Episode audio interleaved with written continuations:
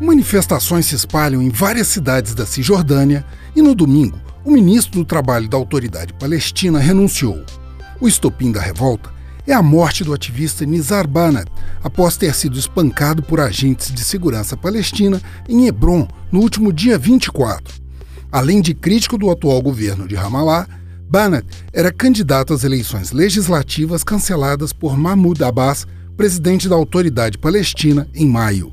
A justificativa inicial era de que Israel não havia permitido a participação de todos os mais de 150 mil eleitores árabes em Jerusalém Oriental, e o agravamento do conflito com o lançamento de foguetes contra cidades israelenses e bombardeios à faixa de Gaza, que deixaram mais de 260 mortos em 11 dias. Mas levantamentos eleitorais do Centro Palestino para Pesquisas Políticas mostravam que o Fatah, partido de Abbas, estava perto de uma derrota.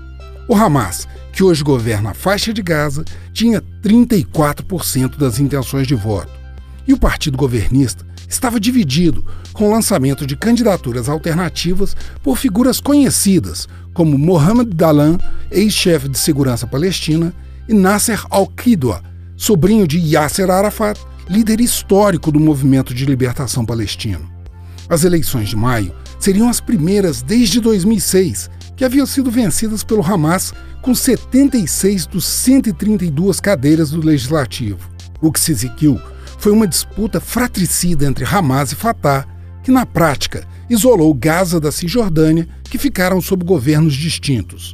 Mahmoud Abbas, que havia sido eleito para governar por quatro anos, permanece até hoje à frente da presidência. E o governo é acusado de autoritarismo e corrupção. No ano passado, um ex-assessor entregou documentos à União Europeia indicando que parte dos mais de 23 milhões de euros pagos por mês para custear salários de servidores palestinos seriam apropriados por Abbas.